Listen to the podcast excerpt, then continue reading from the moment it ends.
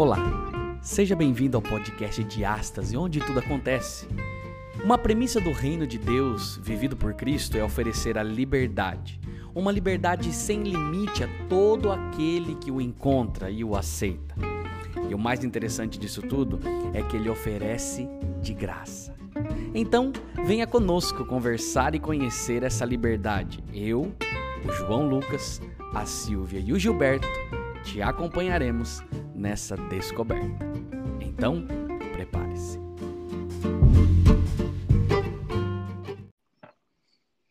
Olá, meu querido amigo, seja bem-vindo ao podcast de Astas, onde tudo acontece. Eu sou o pastor Lucas Antônio e eu estou animado porque nós vamos começar mais uma temporada onde nós vamos falar sobre liberdade sem limites e não poderia gravar sozinho. Eu estou empolgado, não sei o que eu tomei, mas o importante é que nós estamos aqui felizes para iniciarmos mais uma jornada com você que nos ouve, que compartilha, que está ali conosco, que quer onde a gente passa, aquela loucura, quer tirar foto com a gente, quer autógrafo, quer um monte de coisa. Moço, nós estamos animados.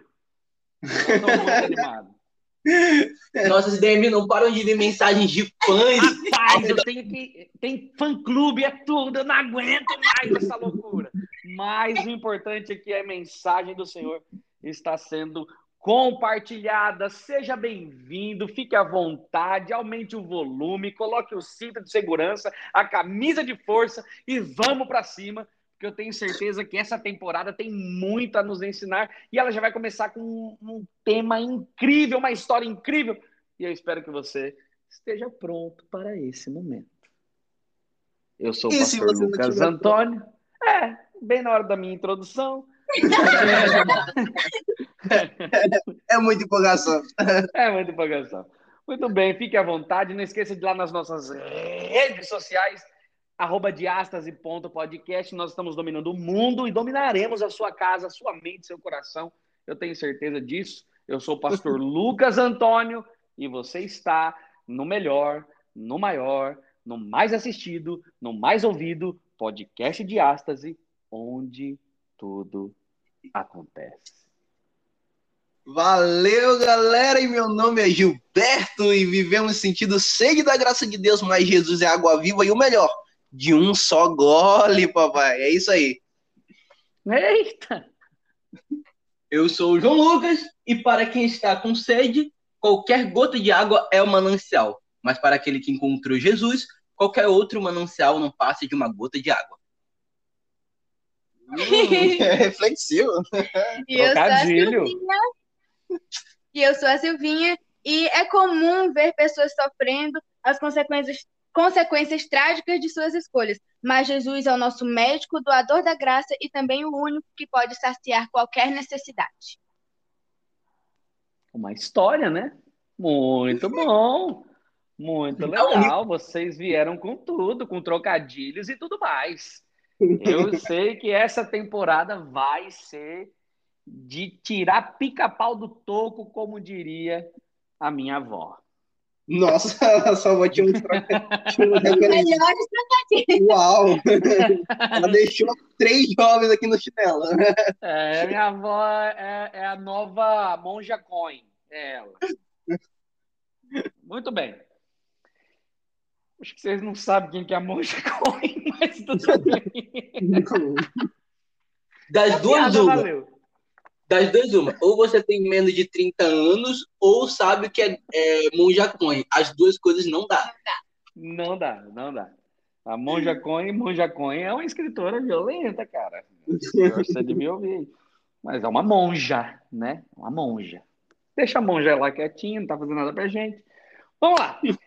Amiguinhos, nós vamos começar essa temporada nova, mais 13 estudos incríveis.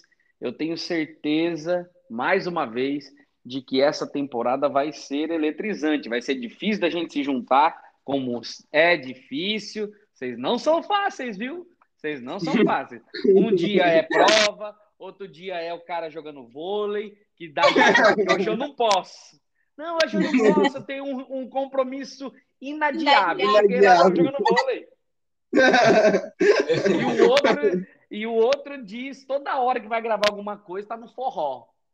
de Jesus do lado da, do lado da casa da pessoa, não é a pessoa. Da só. casa da pessoa. Lá da casa. Não é ela que É, mora. não é. Apesar dela gostar, a pessoa não é na casa dela, né? Então, que fique, que fique claro, que fique claro.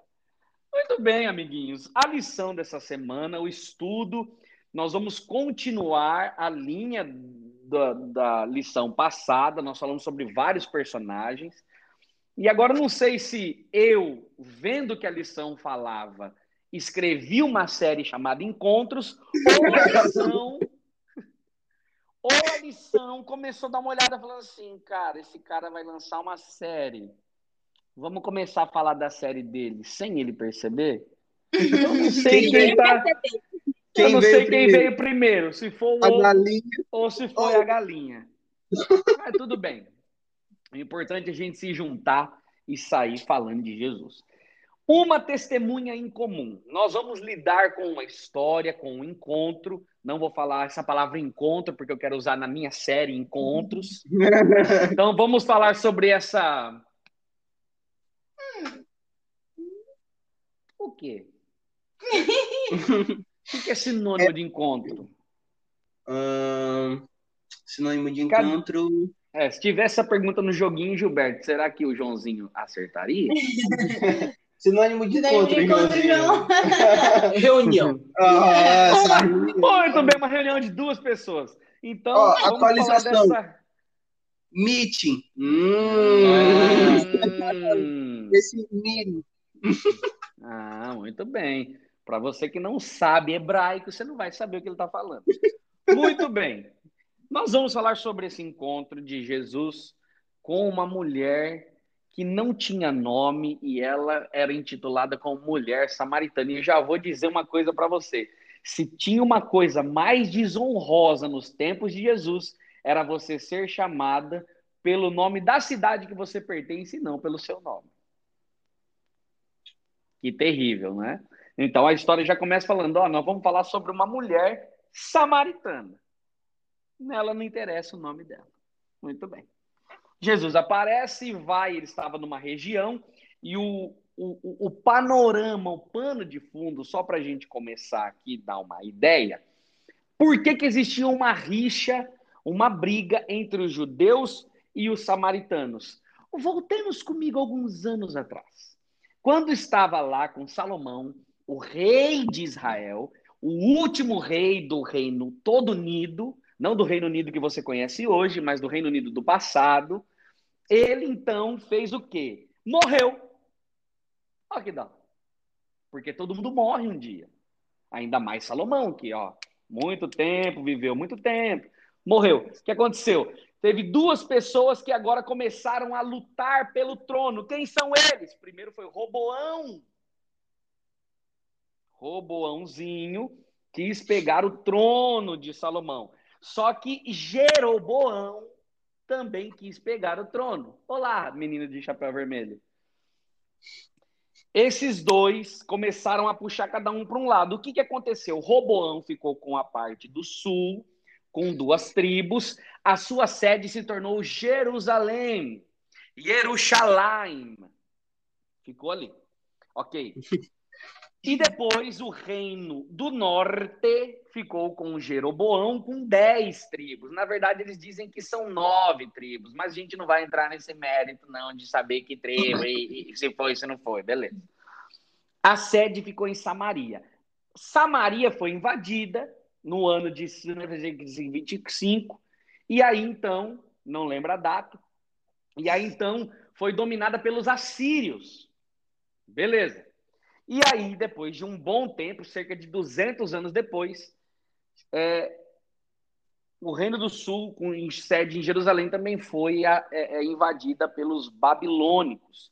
É, esse movimento foi chamado da Grande Cisma, foi quando os reinos se o reino de Israel se dividiu. Daí em diante, o que aconteceu? O povo de Israel, o povo de Jerusalém, saiu do cativeiro e fundou novamente Jerusalém. E aí o povo de Samaria começou a viver é, é, com sincretismo e se envolvendo com pessoas de outros povos. E o povo, então, de Jerusalém começou a tratar esse povo de Samaria como um povo pagão, como um povo que não, não seguia mais a Deus. Eles, eles se vendiam com muita facilidade. Daí em diante, houve para sempre um problema, uma separação, uma segregação.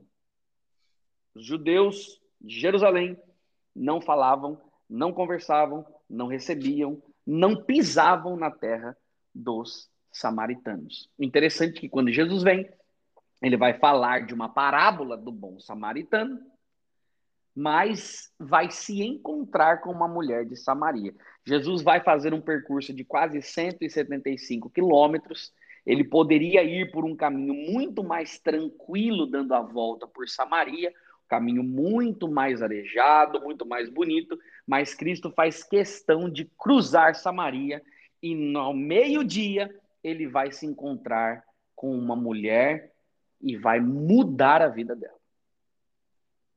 Basicamente é isso, esse é o pano de fundo. O que chamou na visão de vocês mais atenção nessa introdução? introdução da história. Por favor. Podem falar. Uh, uma das coisas que mais me chamou a atenção foi justamente que você acabou de falar, que Jesus, ele, é, como, é, de certa forma, um peregrino galileu, né, que viajava para Jerusalém, ele poderia ter dado uma volta e evitado entrar em contato com os samaritanos, que eram os judeus que viviam em Jerusalém faziam naquela época, ou dos arredores. Mas Jesus, ele passou por meio de Samaria, porque ele precisava se encontrar com alguém lá.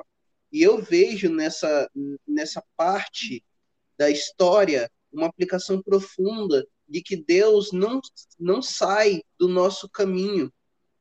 A gente é que tira ele. Entende? A gente é que impede ele de estar lá. Porque Jesus faz de tudo para ficar no nosso caminho, no meio das nossas atividades. Seja na hora que a gente está buscando poço na escola, no trabalho, em qualquer outro lugar. Ele não, ele, ele, ele não vai pegar o caminho mais fácil, ele vai ficar no seu caminho. O que você vai fazer com aquilo é o que importa. Isso é muito legal. Eu gosto bastante. Eu gostei bastante. Isso, isso me lembra da, daquele texto de Apocalipse 3, verso 20, que diz que Cristo está à porta batendo, né? Então, ele que vai até você, ele não tira você da sua rota. Na verdade, ele quer participar da sua rota. Que legal. Boa percepção. Não pensei nisso, eu vou até escrever na minha Bíblia agora. É legal que a gente estava estudando na lição de jovens essa semana, né? Justamente esse, esse aspecto de que somos uma família global, nós cristãos. E é, a lição dessa semana dos jovens, ao menos, falava de Romanos capítulo 15, versículo 12. Que ao ler a lição da semana dos adolescentes, eu me, acabei me lembrando que o seguinte: Também Isaías diz: haverá raiz de Jessé, aquele que se levanta para governar os gentios. Nele os gentios esperarão. Ou seja, Jesus Cristo, a esperança, tanto para judeus quanto para com os gentios. E é muito legal a gente ver ao longo do ministério de Jesus Cristo ele quebrando essa barreira de raça, ele quebrando essa barreira de etnia. Ou seja, todos fazem parte do reino de Deus. Tanto que é, Samaria não era um caminho, e sim um dos destinos de Jesus. Eu acredito que o versículo, é, o versículo 3 diz que ele estava voltando é, para Galileia e no caminho teve de passar por Samaria. Eu acredito que isso é, foi uma não foi a melhor expressão, mas que não no caminho ele teve que passar por Samaria, mas só que ele teve é, que ir a Samaria, porque haviam ali pessoas sinceras. E os, e os samaritanos, dentre os samaritanos, dentre os gentios, haviam pessoas sinceras. E Jesus tinha que ter ido até ali para cumprir a missão de espalhar o evangelho. Muito bom. É. E assim. Sobrou algum gancho tava... aí? Sobrou. Sobrou. quando eu estava lendo, né? É justamente essa parte quando... E isso você foi lendo durante a semana, né? Fala para nós o que, que você estava lendo. Não, eu li hoje. Mas já conhecia a história, né? Então, quando hum. eu estava hum. lendo, eu já fui me atentando aos pontos mais interessantes que eu achava, como, por exemplo, o ponto de, de, de um encontro, quer dizer, da reunião, da reunião. ser com uma mulher samaritana. O Mirim. É, ser com uma mulher samaritana.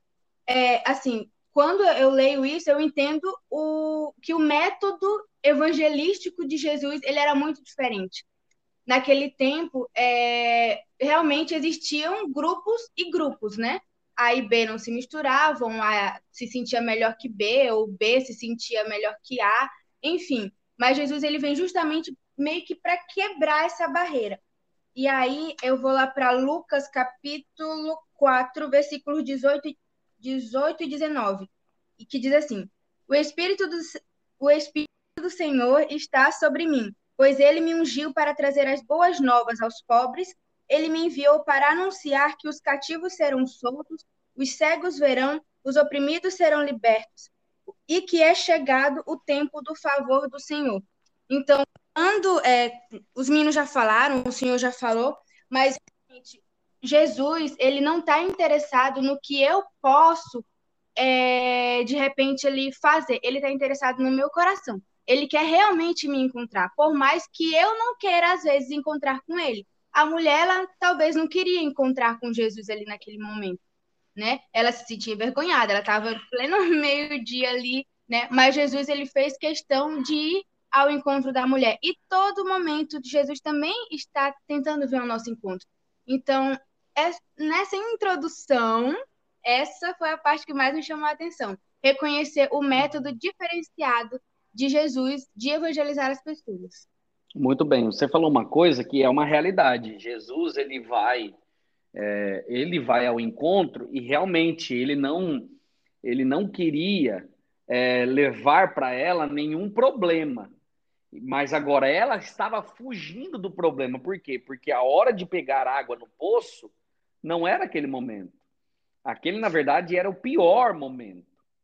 Mas ela vai por quê? Porque ela já estava sofrendo não só por ser mulher e não só por ser samaritana, mas ela também estava sofrendo porque ela tinha tido vários relacionamentos fracassados e era olhada de uma forma diferente pelas outras pessoas.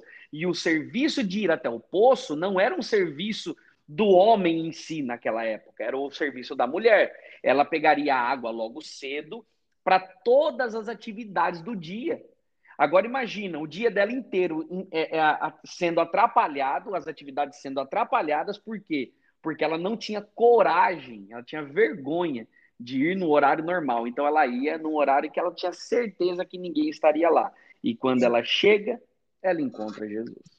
E no horário inconveniente, né? Porque o sol do meio-dia escaldante, é, o versículo é, é, 6 diz o seguinte: o poço de Jacó ficava ali. Jesus, cansado da longa caminhada, sentou-se junto ao poço por volta do meio-dia. Acredito que na Palestina, em qualquer lugar do mundo, não tem nada pior do que você ficar descoberto ao sol do meio-dia escaldante com um calor é, um calor miserável suando todo fedendo. E meu Deus é algo realmente um cenário trágico. E isso só mostra uma coisa: se a mulher estava disposta a passar um inconveniente desse tamanho, a vida dela deveria ser muito vergonhosa. A reputação dela sim, deveria ser muito ruim. Porque ela já estava no quinto, no quinto casamento, se eu não me engano, né? Sim, sim. É, ou seja, ela não desejava ser reconhecida em público, de forma alguma. É, eu vou comentar depois do versículo 10, mas o senhor vai querer chegar nesse ponto ainda, pastor? Vamos chegar. Ah, tá, ok. Então eu vou deixar o, o comentário falar, Pode falar. É... Não, não, eu deixo para depois, pode deixar. Prossiga. Muito bem, então tá bom. É... A gente vai perceber então que vai ter um encontro, então, de verdade. Ela chega até o poço, ela tem os instrumentos para puxar a água, Cristo não tem, e Cristo de repente olha para ela no verso 7 e diz assim: Dá-me de beber. É o que Jesus fala para ela. Ela leva um susto, por quê? Porque, primeira coisa, ele era um homem que estava sozinho, nenhum homem se dirigia a uma mulher se estivessem sozinhos, por conta de vários, diversos fatores. Ela era samaritana e estava ali escondida. E Cristo olha para ela e fala assim: me dá de beber. E aí, olha que interessante isso daqui. Eu vou reservar o verso 8 para a gente falar em outro momento. Tá bom? Uhum. Porque os seus discípulos tinham ido à cidade comprar comida. Guarda esse verso. Nós vamos voltar. Se eu esquecer dele, vocês me lembrem até a gente terminar. Disse a mulher samaritana para ele: Como sendo tu judeu, me pedes de beber a mim, que sou mulher samaritana? E aí explica, né? Porque os judeus não se comunicam com os samaritanos. A mulher leva um susto, ela não imaginava que partiria de Jesus é, esse pedido. E Cristo olha para ela, eu fico imaginando, né?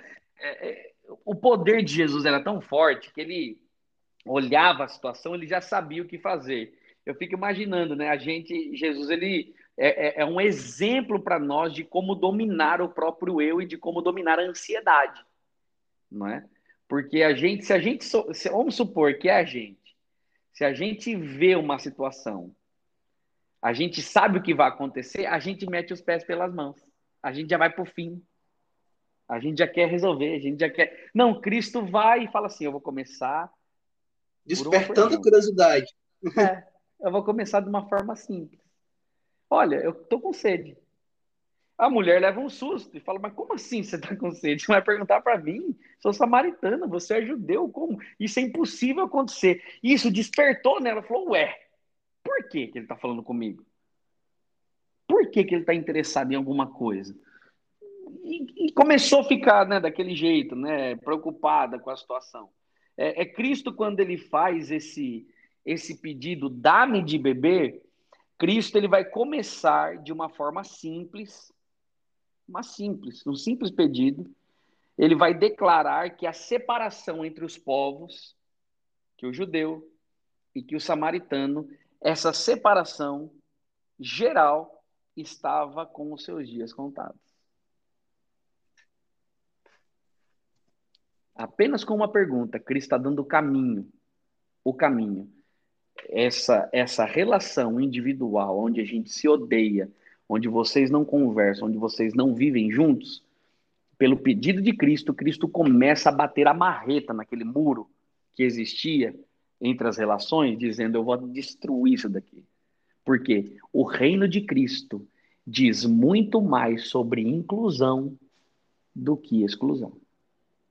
Tanto isso que é, no versículo 10 ele diz o seguinte: se ao menos você soubesse que presente Deus tem para você e com quem está falando, você me pediria e eu lhe daria água viva.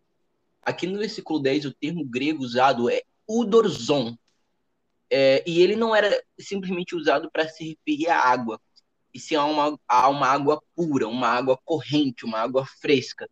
Ou, no sentido mais puro da palavra, uma água que dá vida, revigora. É, e eu, eu acho isso, eu achei esse comentário muito legal porque ele justamente diz que Jesus está disposto a dar a qualquer um de nós e a qualquer momento é, o melhor do melhor. E é isso que nos une como família. Deus deu o seu filho melhor do melhor para é, que nós pudéssemos ser um filho, um, um só com o filho e com o pai.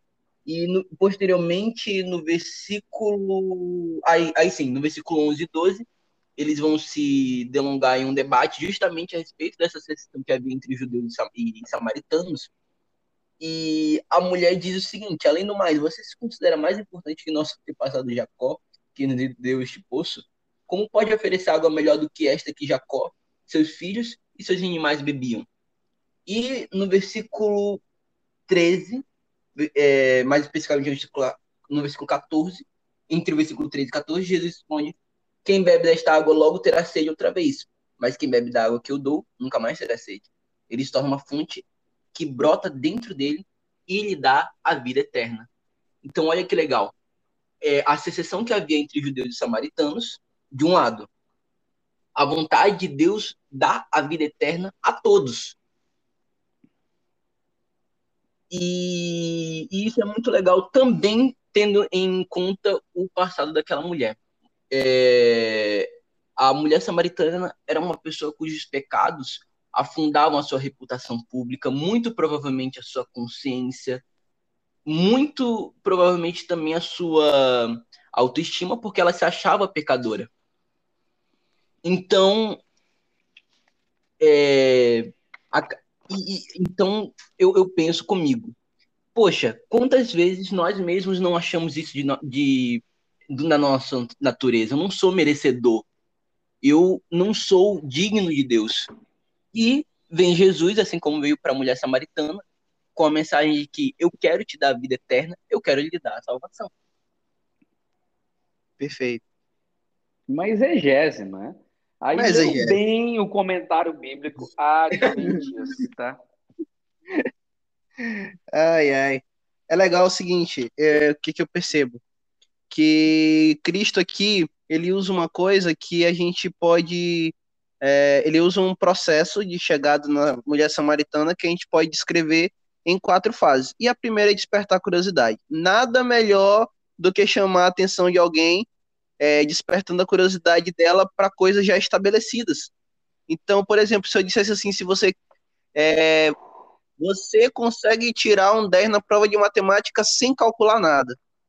Você consegue fazer o Enem sem escrever a redação e passar em medicina. As pessoas gostariam de saber como. Então, se ele pediu uma água, sendo ele judeu e ela samaritana, ela ficou. Como? E isso é legal. Isso é bacana.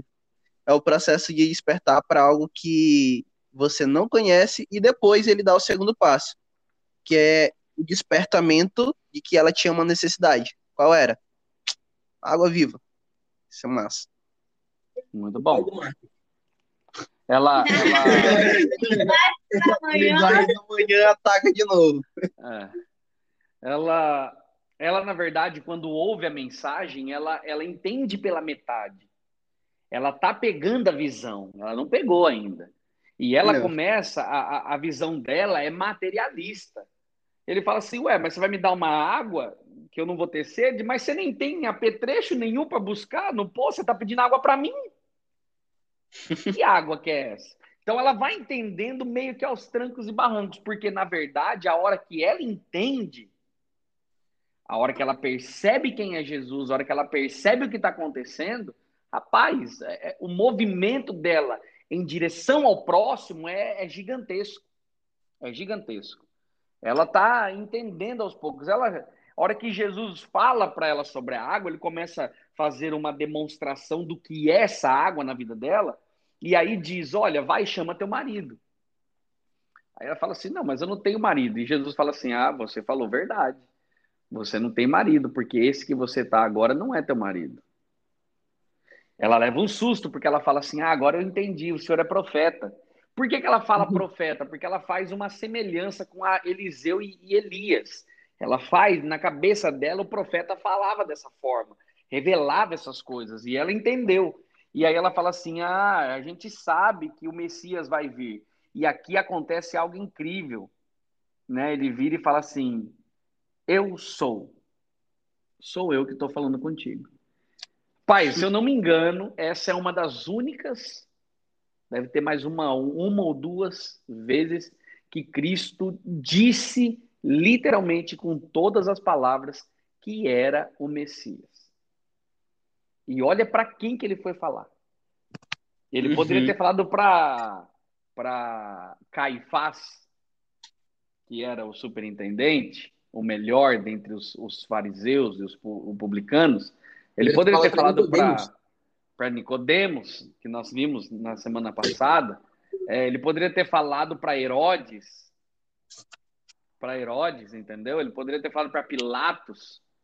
Mas ele não faz isso. O que, que ele fala? Ele fala para a pessoa que é a mais deixada de lado, a mais segregada, a mais envergonhada. Por quê? Ele fala para a mulher porque, na verdade, ele quer mostrar para ela que ela é especial. Ela está tendo a oportunidade de ouvir o próprio Jesus dizendo: Eu sou o Messias. Isso é lindo de ver no texto bíblico.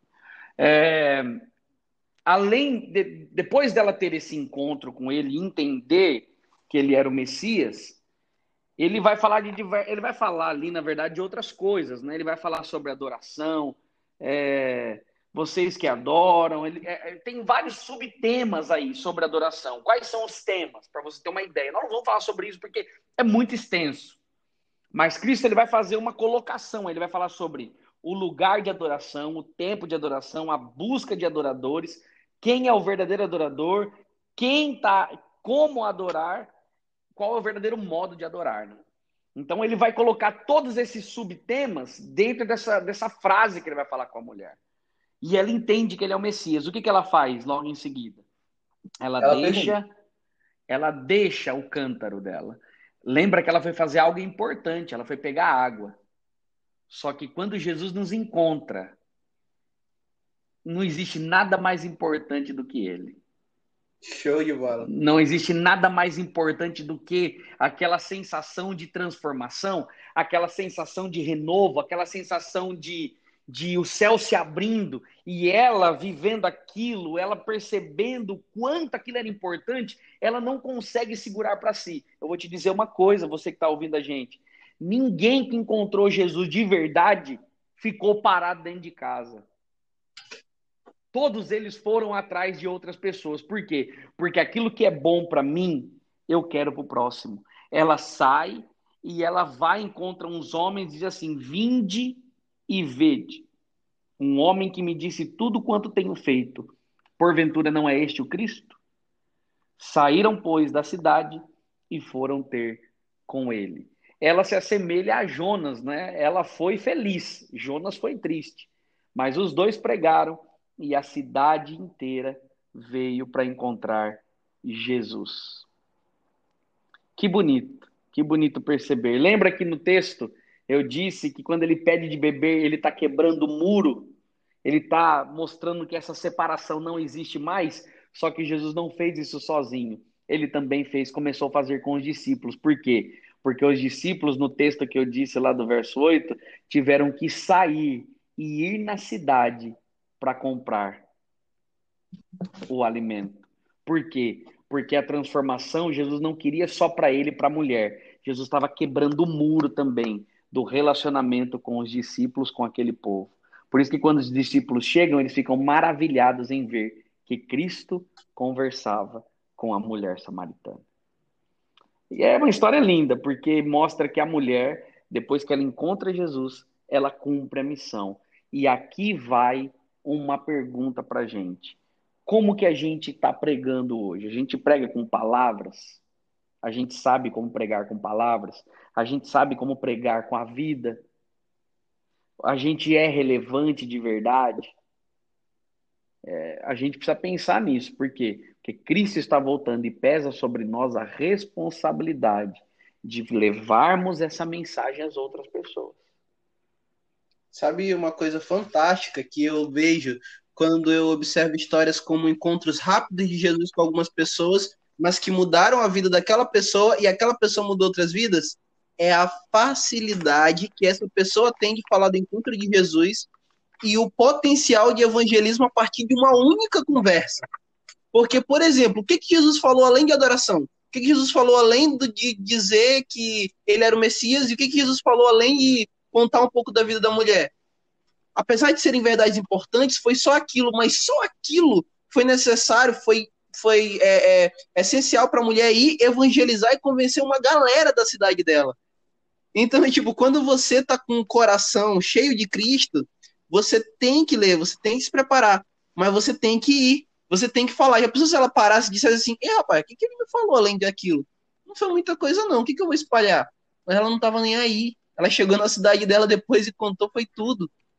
E as pessoas depois viram pelos próprios olhos, experimentaram na pele.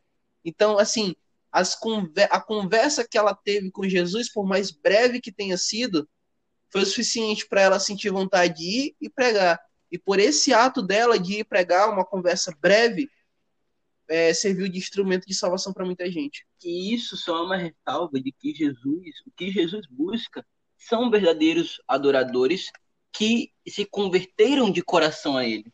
Isso me lembra, me faz lembrar Tiago, capítulo 3, versículo 18, em que Tiago falou o seguinte: Mas alguém pode perguntar: uns têm, feito, uns têm fé, outros têm obras. Mostre-me sua fé sem obras, e eu, pelas minhas obras, lhe mostrarei minha fé. Você não precisa é, ser um teólogo, conhecedor de toda a Bíblia, para testemunhar a respeito de Jesus Cristo. Você só precisa ter é, a real, um coração realmente convertido e a vontade é, de fazer aquilo que Deus quer e o resto ele vai cuidar.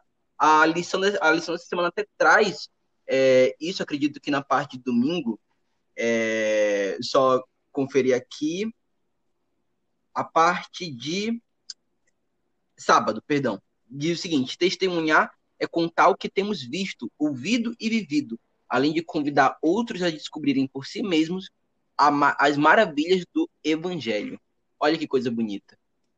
Para que, é, para que testemunhemos, nós só precisamos contar daquilo que Jesus fez com nós, espalhar essa experiência para outras pessoas. Isso é poderoso, isso transforma.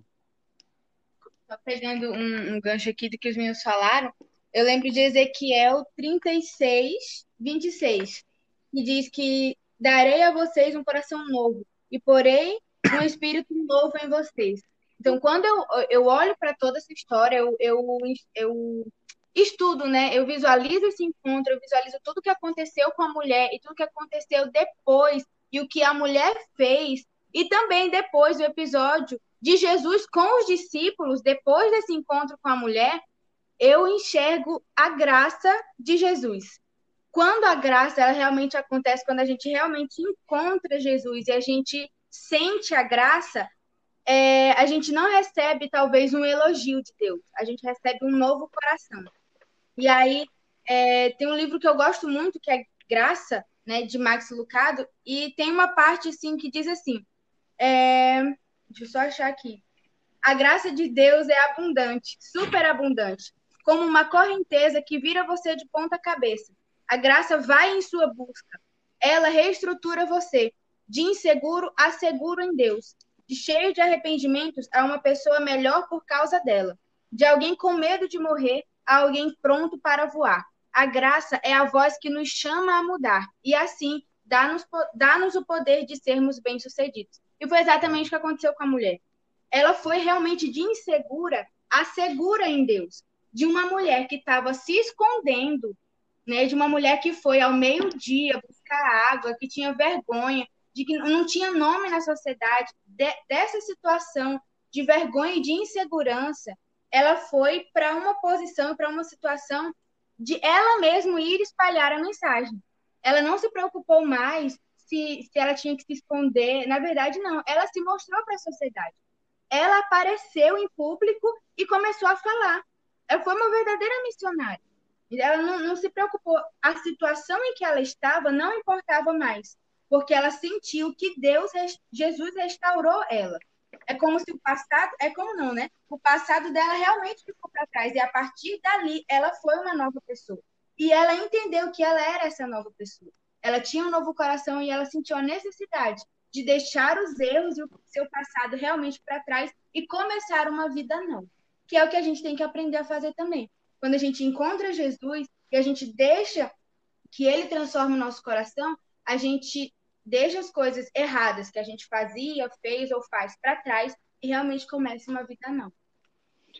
Quando Jesus te chama e tu não vem.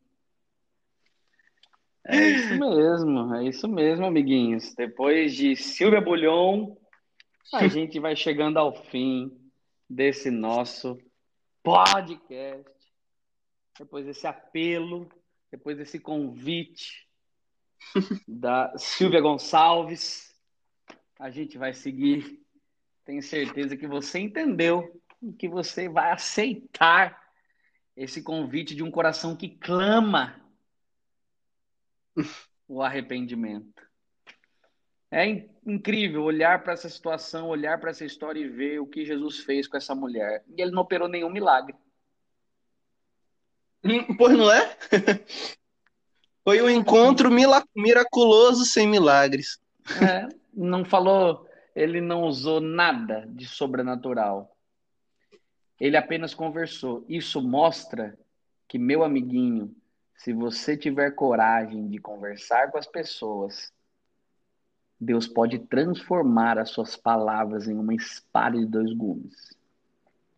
E ela entrará cortando, dividindo e salvando muitas e muitas pessoas. Talvez não seja do jeito que você quer, mas tenha certeza, nada foge do que Deus quer. Eu tô até falando até mais baixo um pouquinho, porque agora. Aquele efeito. Deus é. É isso aí, meus amigos. É isso aí. Muito obrigado. Silvinha, suas últimas palavras, últimas. Eita, já. É, eu já, ah, na verdade, as minhas últimas palavras eram as que eu falei, mas eu vou terminar. Aí sabe finalizar. Aí sabe terminar no meio. eu vou terminar só com uma, uma frase, né, do mesmo livro. É o significado da vida, os anos desperdiçados da vida, as infelizes escolhas da vida. Deus responde à confusão da vida com uma única palavra: graça. Então, é, se nós estivermos dispostos, né, a entender e a, a, na verdade, a sentir a graça de Jesus, pode ter certeza que ela vai transformar a gente, vai virar a nossa vida de cabeça para baixo.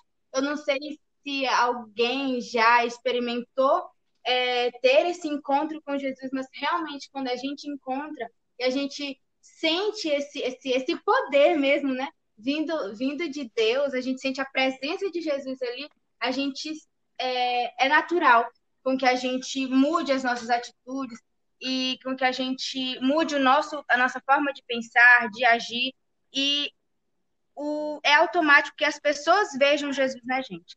Então, estejamos dispostos né, a isso. Amém. Gilbertinho, suas últimas palavras, meu amigo. É, eu quero destacar o que aconteceu lá no verso 42, quando o povo da cidade da mulher samaritana, né, disse assim: Já agora não é pelo que disseste que nós cremos, mas porque nós mesmos temos ouvido e sabemos que este é verdadeiramente Salvador do mundo. Então, não é que eles disseram assim para ela: Olha, hum, independente do que você falou, agora a gente sabe. É, eles falaram mais ou menos assim: olha, você começou falando e agora a gente confirma. Então, o nosso testemunho, a gente não sabe exatamente os frutos que eles vão produzir, nem os frutos eternos, mas a gente tem a missão de falar, porque Deus já transformou na nossa vida e Ele quer transformar de outras pessoas. Então, é passar adiante, passar adiante essa sacada fenomenal e, e cortar com toda a animação essa essa essa linha de raciocínio contrário que nos diz para ficarmos quietos na nossa. E por fim, a gente tá brincando daquele negócio que você a gente mostra é. e você vai colocando. Exatamente. então é isso. Eu recepcionei bem a sua ideia. legal. É, você realmente fez um ponto muito importante. É como se fosse o ponto da partida. É, isso mesmo. É, pode, é até, a gente pode até juntar o caroço né, disso tudo e fazer com que seja uma realidade na nossa vida. Chama aí Eu o João. a palavras. conversa de vocês.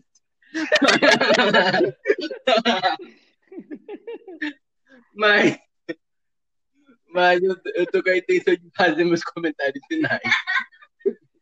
Por é... rápido, rápido. ok. Levanta aí o olho. aí tá com vontade de jogar vôlei. Levanta esse comentário aí, vai. É, um, dos meus, um dos meus maiores medos é não estar habilitado para cumprir a tarefa de testemunhar. Mas, refletindo a respeito da lição dessa semana, penso que todo mundo que conhece a, a Cristo está é, tá qualificado para contar a respeito do que ele fez em sua vida. E eu gostaria de encerrar com um versículo de Romanos capítulo 10, versículo 17. E assim, a fé vem pela pregação, e a pregação pela palavra de Cristo. Ou seja, desde que estejamos é, é, dispostos a testemunhar a respeito de Cristo, ele estará disposto a colocar as palavras nas nossas bocas. E assim, como a mulher samaritana é, espalhou e, e disseminou a mensagem do Messias por Samaria, estaremos aptos a espalhar e disseminar a palavra renovadora de Cristo é, ao nosso redor, ao nosso ambiente e transformar é, os, o lugar em que a gente vive e as pessoas que conhecemos. Eu acho que foi bem na Amém. linha que o João disse. Que benção. Quase caiu fora, mas com certeza foi uma benção. Meus amigos, é um privilégio estar com vocês, é um privilégio gravar esse podcast, mas infelizmente chegamos ao fim. Ao fim. Chegamos ao fim e vamos agora é, com certeza, levar esse conhecimento adiante, mostrando para as pessoas que quando a gente encontra Jesus, nada pode permanecer da mesma forma. Na verdade, tudo se transforma. Que Deus te abençoe. Obrigado, Gil. Obrigado, João. Obrigado, Silvia. Vocês três que estão juntos aí. Chegarei já já. Eu tenho certeza que os nossos ouvintes entenderam a mensagem. Com certeza, agora compartilharão daquilo que aprenderam com Cristo. Nós nos encontramos na semana que vem. Não esqueça de ir nas nossas redes sociais, arroba diastase.podcast, curta, compartilhe, comente. O importante é que a mensagem chegue adiante. Um grande abraço, até mais. Esse é o podcast Diástase, onde, onde tudo acontece. Valeu! Junto é mais fácil, né? é sim.